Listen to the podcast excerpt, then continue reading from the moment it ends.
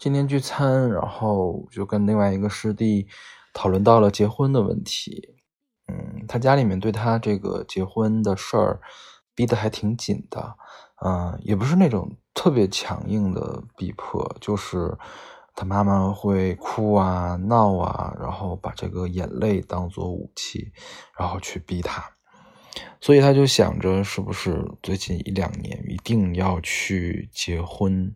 然后所以现在就对这个找男朋友其实是没什么兴致。然后去年他其实认识了一个人，然后也考虑过是不是要开始一段关系，不过那个时候那个人已经行婚了，而且他行婚对象的女朋友也行婚了，还要了孩子。所以那个人期望学弟呢，也就找一个新婚对象，然后几个人融洽的相处。学弟觉得这个形成了这样一个链条吧，特别的可怕，然后觉得这样几个家庭就被捆在一起了，所以他就赶快从里面抽身出来，就没有继续跟那个人谈下去。但我其实觉得这种状态是新婚最好的一种状态吧。可能师弟觉得维持这种多方的关系，他会觉得有一点害怕吧。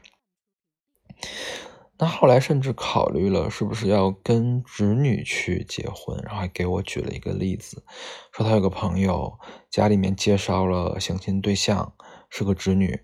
然后就结婚了。本来他这个朋友是特别特别抗拒跟女性在一起的。但是现在结婚了两年，然后也挺恩爱的，所以学弟就想着有之前的这个人做一个榜样吧。那是不是即便跟侄女结婚，也可以得到这种比较安稳的生活呢？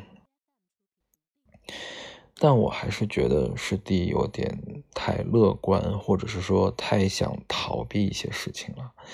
就是如果他真的跟一个侄女结婚的话，有很大很大的概率，最后就会变得非常的郁闷，他不会得到幸福。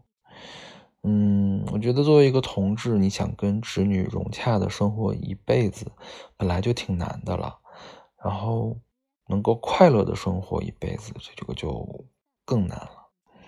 我还是希望他可以早一天想明白自己到底想要什么吧。我今天仔细看了看我的 Podcast 里面还没有听的节目，